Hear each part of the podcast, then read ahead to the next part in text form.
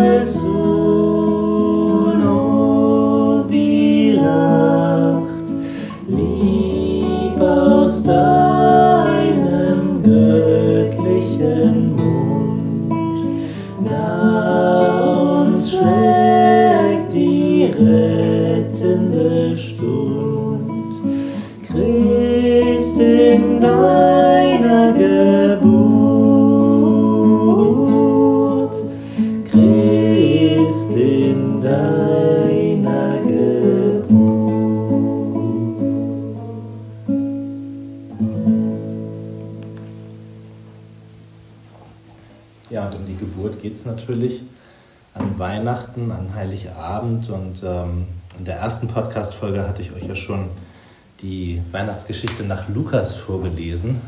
Ähm, jetzt kommt die aus dem Matthäus-Evangelium. Die geht folgendermaßen. Und wenn ich sie vorlese, Gott schenke uns sein Wort für unser Herz und ein Herz für sein Wort.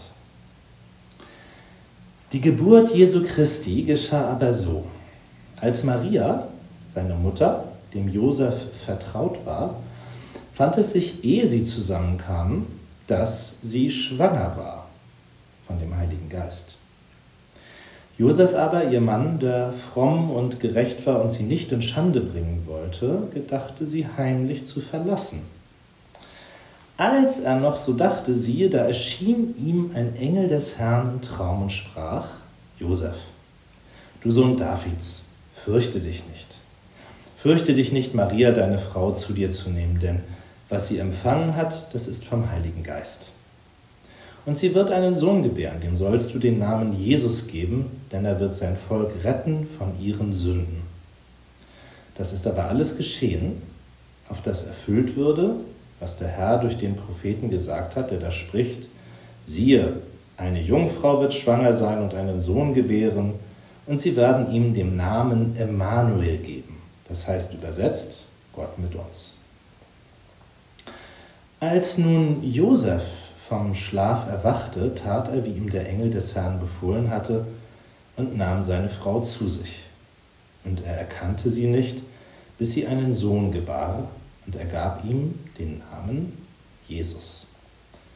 Gottes Wort, unseres Fußes Leuchte und ein Licht auf unserem Weg. Ja, und darüber wollen Dorit und ich uns jetzt miteinander austauschen. Josef, äh, der träumt ja und schläft, davon handelt dieser Text, ne, sein Traum. Äh, und wie er dann darauf reagiert mit Maria. Wie geht es dir damit, Dorit? Also ich äh, höre diese Weihnachtsgeschichte nach Matthäus ist es. Danke. Kein äh, sehr selten. Und da ich sie jetzt gerade höre, ähm, bin ich beeindruckt von dem Josef. Warum? Na, was das bedeutet für einen Mann, äh, dann noch in der Zeit, wo es nicht so freiheitlich ist wie hier oder man nicht. Ähm, aber welche Kränkung das sein muss für einen Mann, der äh, sich verlobt hat mit jemand, mit einer Frau und die ist von einem anderen schwanger. Äh, und was für eine Irritation und er muss ja davon ausgehen, dass sie, sie, dass er, dass sie ihn betrügt hat. Ähm, und äh, er schläft ja auch nicht mit ihr, bis Jesus geboren ist. Ähm, und trotzdem nimm, also trotzdem geht er die Ehe ein.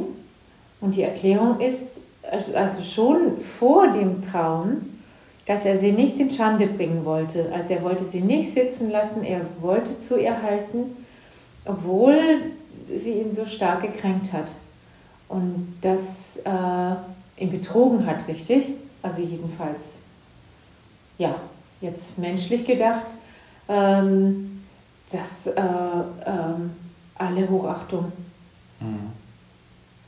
Ja, sehe ich auch so. Also äh, was der Geschichte, finde ich, Tiefe gibt, ist, dass da ja auch drin steht, er dachte eigentlich zuerst daran, schon sie zu verlassen. Mhm. Und jedes Paar, das mal eine Krise erlebt hat, weiß, ja, stimmt, so ist es. Das kommt in den besten Ehen Denkt vor. Man ab und ne? zu, ja. ja. Äh, ist das so? also auch so wir natürlich. äh, ja, also kommt einfach vor und ihr merkt, dass wir haben auch unsere Krisen. Ne? Ähm, und äh, die Frage ist, finde ich, in der Ehe ja gar nicht keine Krise zu haben, sondern wie man mit der Krise umgeht. Mhm. Ähm, und bei Josef ist es so, er geht so damit um, dass er Gott zu sich sprechen lässt im Traum. Ähm, und dass er, na gut, Gott spricht ja, er muss es gar nicht zulassen, es passiert ja einfach, man träumt ja einfach so, aber er nimmt sich den Traum zu Herzen. Ja, genau. Ne? Und das ist ja das Wichtige. Und das ist nicht das einzige Mal im Matthäusevangelium. Später auch nochmal die Rede davon, dass Josef träumt, sie sollen nach Ägypten fliehen vor Herodes, weil er die ganzen mhm. Kinder ermorden will und das ja auch tut dann in der Geschichte. Real weiß man es nicht so genau. Und dass er aus Ägypten wieder zurückkommen soll, als Herodes gestorben ist, passiert immer so, dass ein Engel des Herrn ihm im Traum erscheint und Josef das dann macht. Mhm. Und witzigerweise spricht Josef weder hier noch im Lukas-Evangelium irgendein Wort. Auch Aber er ist Gott und dem Himmel und den Engeln sehr verbunden. Ja, ohne zu reden. Ja.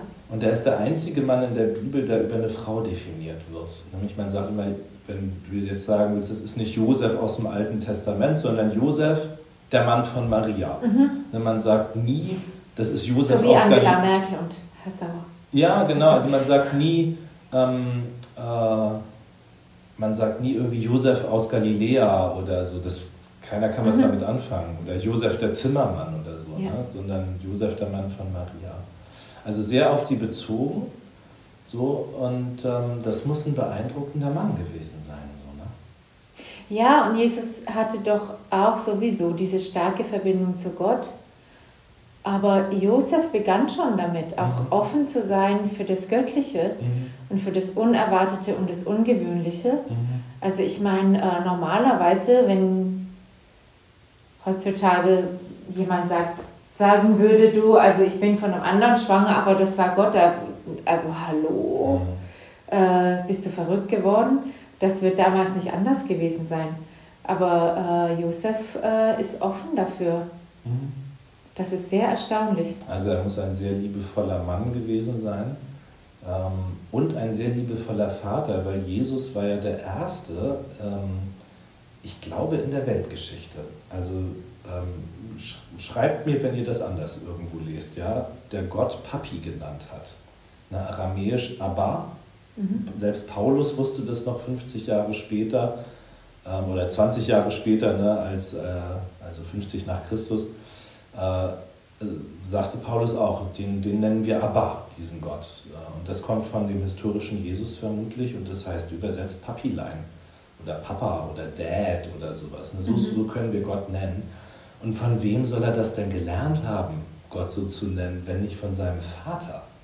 Mhm. Ja, und also das äh, kann schon sein, dass viel von unserem Glauben, äh, auch jetzt so, ähm, dass Martin Luther Gott so als liebevollen Vater dann irgendwann kennengelernt hat, das hat irgendwie mit Josef zu tun, offenbar.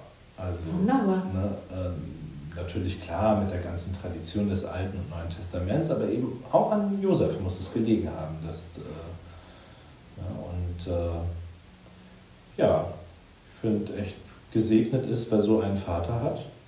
Und wer so einen Vater nicht hat, äh, hat jetzt einen Vater im Himmel, äh, der auch gut ist zu ihm und ihr. Ja, und gesegnet ist, wer so einen Mann hat. Mhm. Weil, also ich denke an viele Alleinerziehende, die oder Schwangere, Schwangere, die einfach sitzen gelassen wurden aus dies oder jenen Gründen. Mhm. Das ist nicht ungewöhnlich, äh, als Frau mit dem Kind alleine zu sitzen. Ja, ja. Und das hätte Maria sehr gut passieren können. Ja. Dann wäre die Weihnachtsgeschichte ganz anders geworden. Ich denke gerade an die, die vielleicht zuhören und selber alleine sind. Ne? Mhm. Ich hatte mal in meinem Leben eine Zeit, da war ich auch sehr allein und einsam. Und ich muss sagen, mir hat das sehr geholfen zu wissen, dass es da irgendwo einen Gott gibt, der an mich denkt äh, und einen Jesus, der irgendwie still und unerkannt an meiner Seite geht und an mich glaubt. Das war schon ein Anker für mich, muss ich sagen. Mhm. Also in den dunklen Jahren meines ja. Lebens. Ne? Und äh, so, ja, also unsere Gedanken zur Weihnachtsgeschichte. Und ich finde, da steckt viel Tröstliches für die Corona-Zeit drin. Ne? Wir sind ja alle gerade verunsichert, verängstigt. Und äh, zu wissen, da gibt es einen liebevollen Vater im Himmel, der sagt, fürchtet euch nicht, ich bin bei euch, na, ich, ich, geleite euch durch alles, na, selbst durch den Tod. So.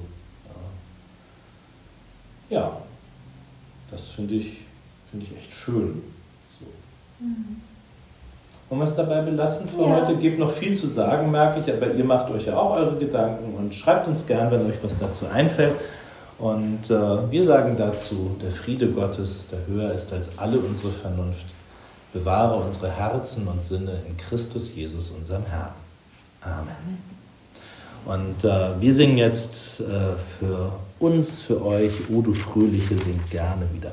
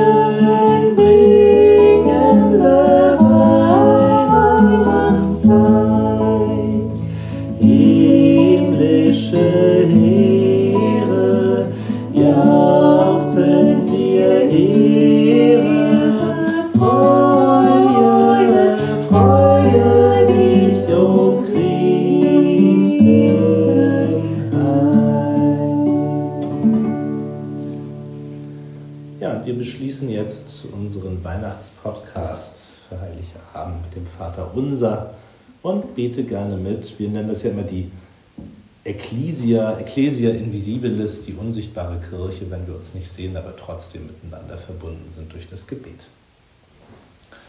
Vater unser im Himmel, geheiligt werde dein Name, dein Reich komme, dein Wille geschehe, wie im Himmel, so auf Erden. Unser tägliches Brot gib uns heute und vergib uns unsere Schuld, wie auch wir vergeben unseren Schuldigern. Und führe uns nicht in Versuchung, sondern erlöse uns von dem Bösen. Denn dein ist das Reich und die Kraft und die Herrlichkeit in Ewigkeit. Amen. Ja, Gott segne uns und behüte uns. Gott, lass leuchten das Angesicht über uns und sei uns gnädig. Gott, erhebe dein Angesicht auf uns und gib uns Frieden. Amen und frohe Weihnachten, ihr Lieben. Tschüss.